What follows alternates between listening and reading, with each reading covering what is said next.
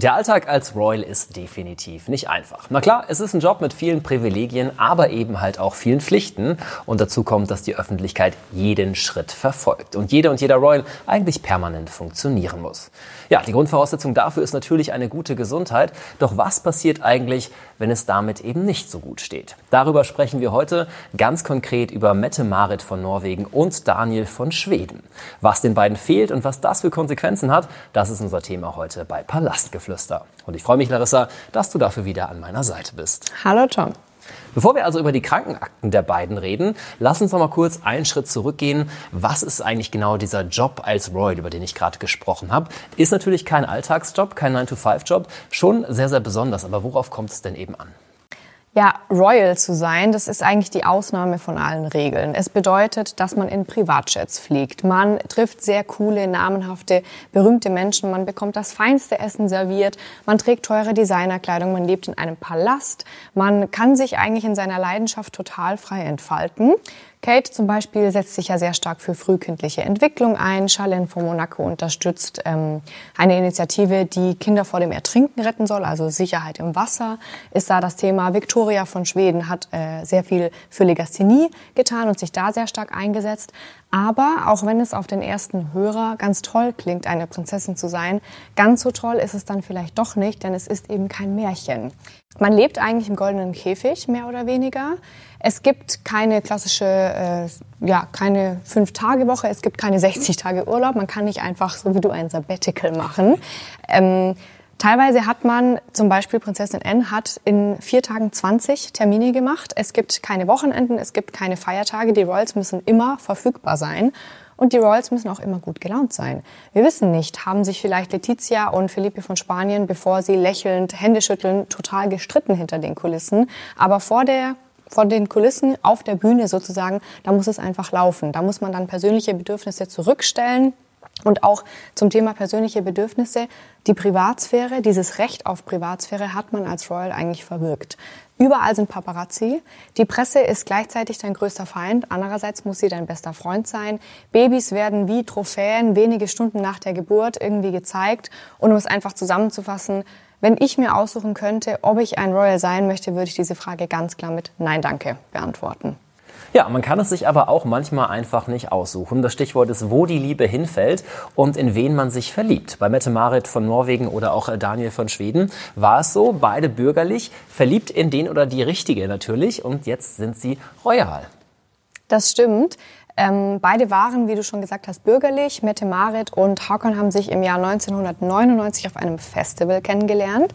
Zu diesem Zeitpunkt hatte Mette Marit schon einen unehelichen Sohn. Marius ist sein Name. Er ist heute 26 Jahre alt.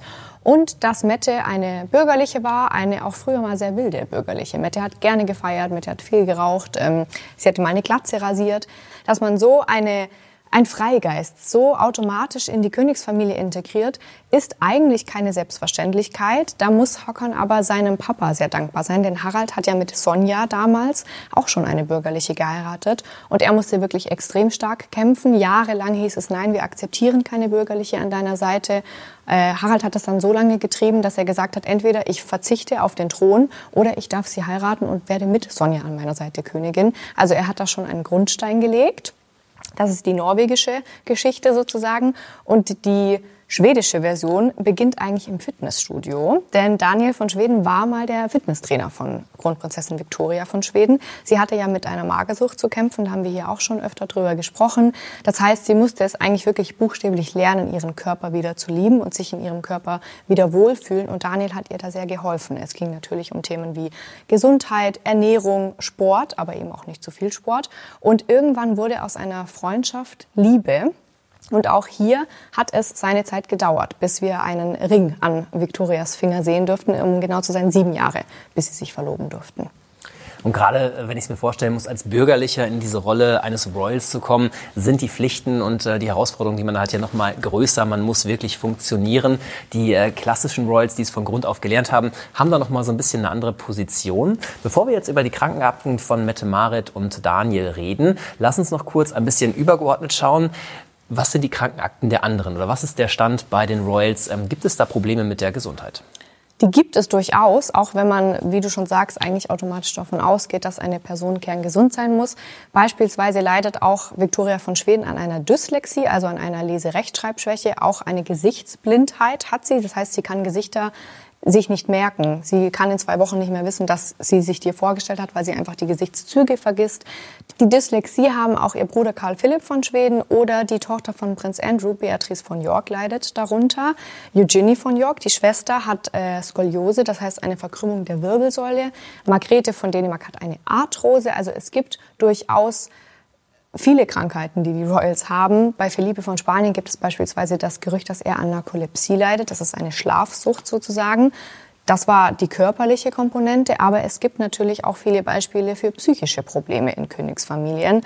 Wir erinnern uns alle an Prinzessin Diana, an ihren Sohn Prinz Harry, an Herzogin Meghan, an Charlene von Monaco, was mich wie gesagt auch alles nicht überrascht, denn es ist kein leichter Job und vielleicht sogar einer der schwersten der Welt, ein Royal zu sein. Mit dem Ja-Wort hat sich ja das Leben von Mette Marit und Daniel auch vollkommen geändert. Vom bürgerlichen Dasein hin zur Royalität. Ja, Larissa, aber wann kann man denn sagen, hat das royale Märchen durch die Krankheit der beiden Risse bekommen? Da muss man chronologisch bei Daniel anfangen. Er hat schon eigentlich sein ganzes Leben eine chronische Nierenerkrankung, die blieb nur sehr, sehr lange unentdeckt. Zum Weltnierentag hat er mal seine Geschichte so mehr oder weniger erzählt. Er meinte, dass er aufgrund von Brustschmerzen und einer Gehirnerschütterung untersucht wurde und im Laufe dieser Untersuchungen kam ihm raus, dass er eine chronische Nierenkrankheit hat. Mit dieser Krankheit konnte er dann tatsächlich auch noch ein paar Jahre leben, aber irgendwann war dann eine Nierenspende erforderlich. Wir erinnern uns zurück, Victoria und Daniel haben sich im Jahr 2009 verlobt. Die Hochzeit war im Jahr 2010 und für manche royalen Experten war da ein bisschen viel Abstand zwischen der Verlobung und der Hochzeit. Der Grund war Daniels Nierentransplantation. Er hat in Interviews auch gesagt, dass an diesem Tag, an dem die Verlobungsinterviews geführt worden sind, sie vor die Kameras getreten sind, Victoria ihren Ring gezeigt hat, es ihm wohl unfassbar schlecht gegangen sein muss. Er hat extreme Schmerzen gehabt, aber er hat es eben durchgezogen. So viel zu der Frage, was es heißt, ein Royal zu sein. Und kurz danach hat eben die Transplantation stattgefunden. Man hat tatsächlich auch sehr schnell einen Spender gefunden, und zwar Daniels Vater. Er hat ihm die Niere gespendet. Ein Mensch kommt ja, er hat zwei Nieren, aber er kommt theoretisch auch mit einer aus. Und Daniels Papa hat ihm eben eine Niere gespendet. Und seitdem kann Daniel mehr oder weniger eigentlich ein ganz normales Leben führen. Bei Mette sieht es leider ein bisschen anders aus. Sie ist im Oktober 2018 mit der Diagnose an die Öffentlichkeit gegangen. Ihre Krankheit ist eine chronische Lungenfibrose. Chronisch bedeutet, es ist nicht heilbar zum jetzigen Stand der Medizin. Und was diese Krankheit macht, ist, dass es gibt Entzündungen und die verändern das Lungengewebe und zwar zum Schlechten hin. Das Atmen fällt schwerer, man bekommt Hustenanfälle, man leidet an Sauerstoffmangel man kann diese Krankheit, wie gesagt, nicht heilen, man kann aber den Verlauf verlangsamen oder ihn ein bisschen hinauszögern in Form von Medikation. Bei Mette wurde diese Krankheit zum Glück sehr früh erkannt. Es gibt aber durchaus auch eine gefährliche Seite daran, denn diese Krankheit ist tödlich, wenn man sie nicht behandelt. Ähm, das Endstadium ist eine Lungentransplantation und wenn nicht transplantiert werden kann, dann endet diese Krankheit in jedem Fall tödlich. Dann sprechen wir hier von palliativer Medizin. Es ist eine sehr ernstzunehmende, eine sehr gravierende Krankheit und dementsprechend geht Mette natürlich auch mit ihrer Krankheit um. Das klingt schon fast dramatisch, äh, muss ich sagen, was du da erzählst. Jetzt haben wir so ein bisschen den Eindruck bekommen, was für ein Päckchen die beiden zu tragen haben, sowohl Mette Marit als auch Daniel. Beide haben aber eben auch ihre royalen Pflichten und stehen in der Öffentlichkeit. Wie ergeht sich das zusammen? Auch hier würde ich wieder differenzieren. Bei Daniel ist es eigentlich so, dass er größtenteils ein normales Leben führen kann, dank der Spenderniere und vor allem dank Immunsuppressiva. Er ist ein Leben lang auf Medikamente angewiesen. Diese Immunsuppressiva verhindern, dass sein Körper dieses eigentlich fremde Organ abstößt, bringen aber natürlich, wie alle Medikamente auf dieser Welt, Nebenwirkungen mit sich. Ähm, wir sprechen von ganz leichten Nebenwirkungen wie einem Unwohlsein. Es kann aber auch Erbrechen sein, Durchfall, solche Geschichten. Und was man nicht vergessen darf, das sehen wir jetzt auch wieder in Norwegen, nur weil Daniel diese Niere hat, heißt es nicht, dass er ein Leben lang mit dieser Niere leben kann, denn so eine Spenderniere hat eine Lebensdauer von circa 15 Jahren, sagen wir.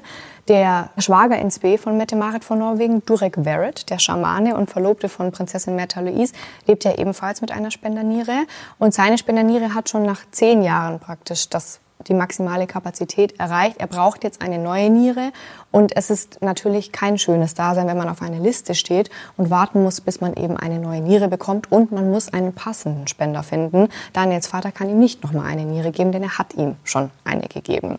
Dazu kommt, dass vor allem die Corona-Pandemie für Menschen, die Medikamente wie Immunsuppressiva nehmen, keine schöne Zeit war, denn man ist anfälliger für Viren, man ist anfälliger für Keime, für Bakterien. Da muss sich Daniel natürlich sehr zurücknehmen, was er auch getan hat. Und bei Mette ist es ein bisschen mehr einschränkend im Alltag. Sie nimmt ihre Termine wahr, so wie sie kann. Aber die Termine der Royals werden ja oft auch sehr weit im Voraus bekannt gegeben. Bei Mette gehört es fast schon zur Regelmäßigkeit, dass sie von Listen wieder runtergenommen wird, dass sie angekündigt wird und dann eben doch nicht kommen kann. Oder was wir auch schon mehrfach erlebt haben, Mette erscheint zu einem Termin und muss diesen Termin mittendrin abbrechen, weil die Nebenwirkungen ihrer Medikamente, das sind so Cortison-ähnliche Medikamente, zu stark werden. Ihr wird dann schwindlig, sie fühlt sich nicht gut und dann muss sie eben abbrechen. Mette geht aber sehr offen damit um. Sie hat auch schon in Interviews erzählt, dass sie sich teilweise schämt dafür, krank zu sein, dass sie ein schlechtes Gewissen hat, weil sie den Job eben nicht so ausführen kann, wie sie es gerne tun würde. Aber wir erleben auch, dass Mette immer besser darin wird, ihre eigenen Grenzen zu setzen und ihre Gesundheit eben zur absoluten Priorität zu machen. Und ich denke, wir werden das in Zukunft leider, das gehört dazu, auch noch öfter sehen, dass sie Termine dann leider eben doch nicht wahrnehmen kann. Zum Beispiel jetzt im März haben sie einen Staatsbesuch bei König Charles. Wir wissen nicht, ob Mette mitkommen kann, denn gerade ist wieder so eine Phase. Gerade wurde sie wieder für die nächsten 14 Tage restlos von allen Terminlisten wieder runtergenommen. Larissa, werfen wir zum Ende noch mal einen Blick in die Zukunft. Natürlich ist es so, sowohl bei Mette als auch bei Daniel, dass sie irgendwann natürlich neben ihren Ehepartnern auf dem Thron sitzen werden. Und jetzt kommen da äh, teilweise dramatische Krankheiten irgendwie äh, mit ins Spiel, die halt natürlich da sind, die Teil ähm, des Lebens der beiden sind. Gibt es denn seitens der Paläste Pläne, was wäre wenn? Also wenn die Krankheiten schlimmer werden sollten, wenn es dann wirklich dazu kommt, dass sie äh, auf dem Thron sitzen ähm, zusammen mit ihrem Partner. Gibt es da einen Plan B? Ich bin mir sicher, dass es den gibt. Wir wissen nur nichts davon. Bisher wurde keine offizielle Pressemitteilung diesbezüglich herausgegeben. Ich denke aber, dass man trotzdem eine realistische Einschätzung abgeben kann. Es ist der Fall, dass Mette Marit die Ehefrau des zukünftigen Königs ist und Daniel ist der Ehemann der zukünftigen Königin. Das heißt, sie sind, sie werden einmal König und Königin, aber sie sind ja nicht in diese Königsfamilie hineingeboren. Sie sind eigentlich nur Begleiter sozusagen in dieser Rolle. Deshalb gehe ich davon aus, dass eben Victoria und auch Hakon ihre Königstätigkeit oder Königinnentätigkeit ganz normal ausführen und Daniel und Mette Marit eben dabei sein werden, wenn es geht und sich zurücknehmen, wenn es eben nicht geht. Die Tatsache, dass beide Kinder haben, ist auch sehr hilfreich für beide, denn wir erleben jetzt schon diese Dynamik mit Thronfolgern. Da kann man sehr viele Aufgaben übernehmen. Das tun sie auch beide jetzt schon für ihre jeweiligen Eltern. Das heißt, da kann man die Aufgaben einfach besser verteilen.